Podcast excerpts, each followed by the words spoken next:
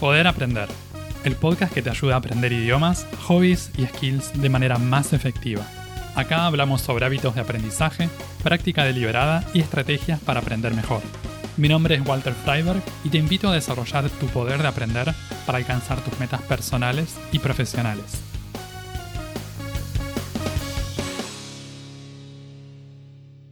¿Es necesario tener talento para aprender algo que nos gusta? ¿Cómo hacemos para mejorar en algo cuando nos cuesta? ¿Cómo motivarnos para seguir practicando si sentimos que no avanzamos? En el episodio de hoy hablamos sobre talento, facilidad para aprender y sobre la frustración de no mejorar en algo que nos gusta. ¿No les pasó alguna vez? Esto de ver a una persona que toca muy bien la guitarra o que canta muy bien y decir, cuánto talento, ver a Messi jugar al fútbol o a Simone Biles haciendo gimnasia artística y pensar, puro talento. Y después decirnos para adentro, ellos pueden hacer todo eso porque tienen talento, como si fuera algo mágico. Y nosotros, pobres mortales sin talento, no podemos hacer nada, no podemos aprender nada, porque no tuvimos la suerte que tuvieron otros de nacer con talento. Pero Resulta que los logros de estos atletas y artistas no son puro talento, en el sentido de solo talento y nada más que talento. Atrás de todos estos logros hay mucha disciplina, mucha práctica enfocada y mucho sacrificio. Solo que eso no resulta tan glamoroso como decir que simplemente tienen talento y que logran cosas extraordinarias sin tener que mover un dedo.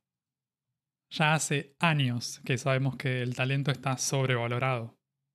Pueden verlo en libros de divulgación como Talent is Overrated de Chef Colvin o en Outliers, también en Peak, Secrets from the New Science of Expertise o en el libro The Talent Code. Hay muchos libros que hablan sobre esto. No es indispensable tener un don sobrenatural para ser capaz de aprender algo. Incluso en los niveles de desempeño más altos, como los ejemplos que di al principio, el talento no suele ser el factor decisivo para llegar ahí. Hay cosas mucho más importantes, como la manera en que practicamos. Está claro que son muy pocas las personas que alcanzan niveles de elite en una disciplina. No todo el mundo logra eso. Pero no es tanto porque le falte talento. La cosa es que la mayoría de la gente simplemente no está dispuesta a sacrificar lo que hay que sacrificar para llegar ahí. También es verdad que en algunas habilidades existen características físicas que se convierten en barreras, como pasa en muchos deportes. Ahora bien, si no aspiramos a los niveles más altos del mundo, esas características tampoco importan tanto. ¿Es necesario tener manos grandes para tocar el piano? ¿O tener oído absoluto para aprender a cantar? ¿O tener un coeficiente intelectual altísimo para jugar al ajedrez? No, nada de esto es necesario para aprender y para disfrutar del piano, del canto o del ajedrez. La forma en que se desarrolla la práctica de una persona es muy variable. Hay de todo. Algunas personas avanzan muy rápido, otras avanzan muy lento. Y en el medio hay un montón de grises. Me gusta una clasificación que en su momento hizo el Buda, describiendo cuatro tipos de práctica de alguien que está aprendiendo a meditar. Está en una serie de discursos sobre la práctica, en Anguttara Nikaya 4.161 del Canon Pali, para el que lo quiere ir a buscar. Entonces, acá dice que una persona que quiere aprender a meditar entra en alguna de estas cuatro categorías. Uno, tiene una práctica desagradable y ve resultados lentos. Dos, tiene una práctica desagradable y ve resultados rápidos. Tres, tiene una práctica agradable y ve resultados lentos. Cuatro, tiene una práctica agradable y ve resultados rápidos. Entonces, resumiendo, la práctica puede ser agradable o desagradable, y los resultados de esa práctica pueden aparecer lentamente o rápidamente.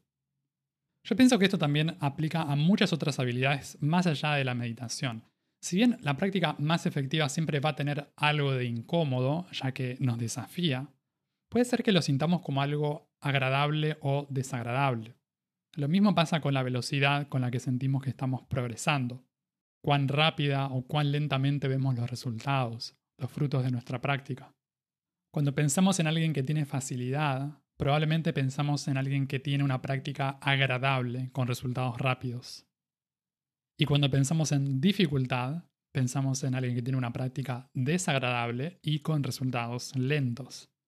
Estos serían los dos extremos entre lo que solemos percibir como más o menos deseable, y en el medio tendríamos las otras dos categorías. Todos queremos progresar rápido, todos queremos que la práctica sea cómoda y divertida, pero resulta que la vida no siempre es como queremos, simplemente es como es. ¿Y qué hacemos en ese caso? Abandonamos por completo la habilidad y decimos, no tengo talento para esto. O seguimos intentando. Si yo me enfocara solamente en este criterio, la facilidad y lo agradable, entonces hace años que tendría que haber dejado de practicar meditación. La práctica de la meditación no me viene fácil, no creo tener facilidad para eso. Y, sin embargo, sigo practicando y sigo intentando, porque es algo que me interesa. No me importa si tengo o no tengo talento para la meditación. En este caso es un factor irrelevante. Voy a querer practicar de todas formas. Más allá de la velocidad con que una persona avanza en una habilidad, existe también el deseo, la curiosidad, el interés personal. ¿De qué me sirve ser capaz de avanzar muy rápido en algo que no me importa? ¿Y por qué debería dejar de practicar algo que me fascina, aunque me cueste, como les contaba con lo de la meditación? No voy a dejar de intentar, porque el interés personal que tengo en eso es demasiado grande. Si algo te da curiosidad, si te despierta interés y si es algo que te hace bien a vos y que no daña a los demás, anímate a aprenderlo. El ingrediente que no puede faltar es el interés. No importa tanto lo agradable, lo desagradable, lo rápido o lo lento que resulta el progreso. Si de verdad te llama la atención eso que querés aprender y practicar, entonces vas a estar dispuesto o dispuesta a sacrificar lo necesario para mejorar. Aunque lleve tiempo, aunque el proceso tenga cosas que no nos divierten tanto. Todos quieren poder tocar la pieza de piano que les gusta, pero muy pocos quieren practicar todos los días para aprenderla. Todos quieren poder hablar otro idioma, pero muy pocas personas se comprometen a practicarlo hasta alcanzar esa meta. Lo mismo aplica a la salud física, a la vida profesional y a tantas otras áreas. Queremos el resultado rápido. No queremos saber nada con eso de practicar y tener que esperar para poder hacer algo. Lo queremos ya. Y lo queremos gratis, sin tener que trabajar, sin tener que practicar. Esto del interés personal vale especialmente para los hobbies, para esas cosas que elegimos aprender por placer. ¿A quién se le ocurriría tener un hobby que no le interesa, que no le importa? Se supone que esas actividades a las que dedicamos nuestro tiempo libre tienen algo interesante para nosotros. Nos generan curiosidad. Nos gusta, nos divierte la idea de ser capaces de hacer algo con eso. Pero el hecho de que algo nos interese no quiere decir que la práctica siempre vaya a ser divertida, o que tengamos un montón de ganas de sentarnos a practicar todos los días y con toda la disciplina del mundo. Va a haber días en los que no vamos a querer practicar. Lo mismo pasa cuando tenemos un trabajo que nos gusta o nuestro propio negocio. Hay algunos aspectos del trabajo o del negocio que seguramente no nos divierten tanto, que no nos fascinan, pero forman parte del todo, vienen en el paquete entero. Tengamos paciencia. Esperemos un poco antes de evaluar nuestros resultados. No confundamos la falta de talento con la falta de práctica. Una persona que no practica y no cultiva una habilidad difícilmente va a mejorar en eso. ¿Quiere decir que no tiene talento? No. A una persona que no practica, lo que le falta no es talento, lo que le falta es ponerse a practicar. Decir que nos falta talento es más fácil que decir que nos falta tiempo de práctica. Es una re buena excusa para evitar practicar. Este sería el razonamiento. No practico nunca. Como no practico nunca, no veo progresos. Y como no progreso, entonces mi conclusión es que no tengo talento. Una lógica perfecta. Tiene todo el sentido del mundo, ¿no? No necesitas tener oído absoluto para aprender a tocar el piano. La mayoría de los estudiantes de piano no tienen oído absoluto y aprenden igual. Tampoco no necesitas tener una coordinación extraordinaria o dedos súper flexibles. Cada uno hace lo mejor que puede con lo que tiene. Hacemos lo mejor que podemos con el cuerpo, con la mente que tenemos. Hay cosas que podemos cambiar, otras que no. Pongamos el foco en eso que podemos cambiar. Hay muchísimas cosas que podemos cultivar y desarrollar. Ahí es donde entra la práctica. Para eso es necesario cultivar una práctica diaria, desarrollar hábitos de aprendizaje. Tomar clases puede ser una parte importante para desarrollar habilidad, pero no es la única. Cuando trabajaba como profesor de piano, esto lo veía todo el tiempo. Los estudiantes que progresaban eran los que practicaban todos los días en su casa, entre clase y clase, especialmente los que practicaban bien. Tomar una clase una vez por semana y practicar un ratito el sábado o el domingo no es suficiente para mejorar. A lo mejor alcanza para mantener el mismo nivel. Si te interesa poder seguir tocando la pieza que aprendiste y que ya te sale, entonces te sirve. Pero si querés tocar piezas más difíciles y desafiantes, vas a tener que practicar más tiempo. Para aprender cosas nuevas, necesitamos practicar con frecuencia. Lo primero que tenemos que observar para mejorar en algo entonces es la frecuencia con que practicamos. ¿Cuántos días por semana estás practicando? Fíjate que no digo cuántas horas por semana estás practicando. Son dos cosas distintas. Una cosa es la cantidad de días y otra muy distinta es la cantidad de horas. Una persona puede practicar todos los días, 10 minutos por día, al cabo de una semana eso va a ser un poco más de una hora en total, 70 minutos. O bien, puede haber alguien que practique solamente los sábados durante una hora y cuarto. Los resultados de esas dos prácticas van a ser muy distintos. Y es el mismo tiempo en horas. En la mayoría de las habilidades, la distribución de las sesiones de práctica a lo largo de la semana es clave para poder mejorar. Por eso suele ser mejor practicar a lo largo de muchos días antes que concentrar la práctica en solo un par de días por semana. Necesitamos distribuir la práctica a lo largo de la semana. Resulta más efectivo practicar poco tiempo todos los días antes que mucho tiempo un solo día a la semana. La forma de aumentar la cantidad, después de practicar todos los días, sería simplemente practicar más tiempo cada día. Una vez que tenemos la frecuencia, el paso siguiente es la calidad de la práctica. Porque puede ser que estemos practicando con mucha disciplina todos los días, pero que estemos practicando más o menos, o que estemos practicando mal. Si es así, los resultados van a tardar mucho más en aparecer, o a veces no van a aparecer nunca. Y acá tampoco es que estemos apurados por ver resultados o que estemos impacientes. El punto importante es que para mejorar necesitamos practicar de cierta manera, no de cualquier manera. Si no, la cosa no va a ir para ningún lado. No solo eso, a veces incluso puede que haya una involución, una regresión. En vez de mejorar, empeoramos. O terminamos lesionados, agotados o frustrados. ¿Cómo evitamos esto? Practicando bien. Hay que practicar con frecuencia, pero también hay que practicar bien. Hay que cambiar el dicho practice makes perfect. La práctica hace al maestro. No es cualquier práctica. La buena práctica hace al maestro. La mala práctica solo hace mal. Cuando nos fijamos en el ritmo de progreso de distintas personas, vamos a ver mucha variedad. El progreso es relativo. Hay muchos factores en juego.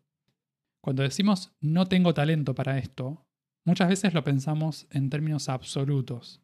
O tengo talento o no tengo talento, sin puntos intermedios. En cualquier caso, acá estamos pensando todo esto en términos que van más allá del talento. Las condiciones de cada aprendedor, de cada aprendedora, son totalmente distintas. Tenemos que tener en cuenta eso. Si observamos a una persona, nos podemos preguntar una serie de cosas. ¿Cuándo empezó a aprender algo en particular? ¿Cómo era el ambiente que lo rodeaba? ¿Cuál era el apoyo, el sostén que tenía alrededor? ¿Cuáles fueron las oportunidades que tuvo para aprender y para practicar, para estudiar y para desarrollarse? ¿Cuál era la actitud que tomaba respecto a su práctica cotidiana? ¿Cuál era su mentalidad? ¿Cómo practicaba? ¿Con qué frecuencia practicaba? ¿Qué preguntas se hacía? ¿Cómo abordaba los problemas y desafíos que iban apareciendo? Cada ser humano viene de un lugar distinto. Tenemos experiencias de vida diferentes, crecimos en familias diferentes, tuvimos aprendizajes distintos. Creamos y desarrollamos hábitos distintos y miramos el mundo de maneras diferentes. Claro que muchas de estas cosas se pueden cambiar. Una persona adulta no puede cambiar la infancia que tuvo o sus primeras experiencias de aprendizaje, pero puede cambiar la forma en la que aprende ahora y la forma en la que va a aprender en el futuro. Eso sí es posible. El progreso es relativo a las formas y a las condiciones de práctica de una persona. Por eso, si cambiamos eso, podemos cambiar nuestros resultados. ¿Cuáles son las mejores condiciones que podemos crear para aprender mejor ahora y en el futuro? ¿Cuáles son las cosas que podemos hacer ahora para facilitarnos el aprendizaje? ¿Qué tendríamos que hacer para desarrollar ganas y entusiasmo, para querer tener ganas de practicar? Por otro lado, tenemos el tema de las comparaciones en relación a la velocidad con que progresamos. Esto es algo que termina haciéndonos más mal que bien. En general pensamos que no tenemos talento en comparación con otra persona que sí lo tendría. Decidimos que no estamos avanzando lo suficientemente rápido en comparación con alguien que sí logró avanzar un montón en eso en muy poco tiempo. Y muchas veces no tenemos la menor idea de qué es lo que hay detrás de la habilidad de una persona. De hecho, subestimamos la cantidad de horas de práctica, el esfuerzo y los sacrificios que hicieron para llegar a donde están. Si te vas a comparar, que no sea con otras personas, compárate con vos mismo, con vos misma.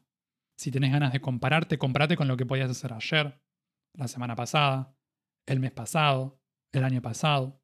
Si estás practicando bien, vas a ver que seguramente estás progresando. Aunque sea a un ritmo lento, aunque sea con esfuerzo y con mucho trabajo. Pero vas a ver que te estás desarrollando, que sos capaz de hacer cosas que antes no podías hacer. Eso quiere decir que hay progreso. Si vas a mirar a quienes están más avanzados que vos, que sea para inspirarte, no para desanimarte. Si es alguien que logró algo que a vos te gustaría lograr, tómalo como un modelo, como un ejemplo a seguir en ese aspecto en particular.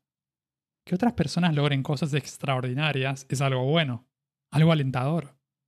Tendríamos que alegrarnos, que ponernos contentos con eso. Quiere decir que el potencial humano es muy alto. Quiere decir que somos capaces de aprender todo tipo de cosas.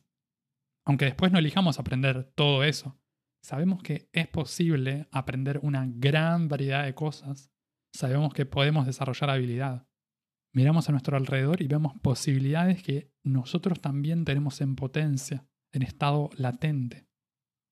Entonces, ¿cómo aprendemos algo sin tener talento? Lo aprendemos sin talento y listo. Es como cuando la gente dice, ¿cómo reemplazo el huevo en un budín vegano? No lo reemplazas y listo. Si no hay huevo, simplemente no usas huevo en la receta. Si usas el resto de los ingredientes, puede salir bien igual. Acá es lo mismo. Aprender se aprende practicando, no hay otra. Sea como sea la práctica, agradable o desagradable, con resultados rápidos o lentos. Si la práctica no es agradable, si los resultados no llegan rápido, no la abandones. No importa si te falta el ingrediente de lo agradable o de lo rápido. Podés aprender igual, siempre y cuando tengas los otros ingredientes que sí tienen que estar. La disciplina, la constancia, la práctica de calidad. Eso es lo que realmente hace la diferencia. Generar ganas y deseo de practicar, practicar con frecuencia y practicar bien. Ese es un talento que tenemos todos los seres humanos y que podemos desarrollar durante toda la vida. Y así concluimos este episodio. Puedes escuchar Poder Aprender en las principales plataformas de podcast y en YouTube. También te invito a suscribirte al newsletter semanal en poderaprender.com para enterarte de los nuevos episodios del podcast y otras novedades para aprender mejor.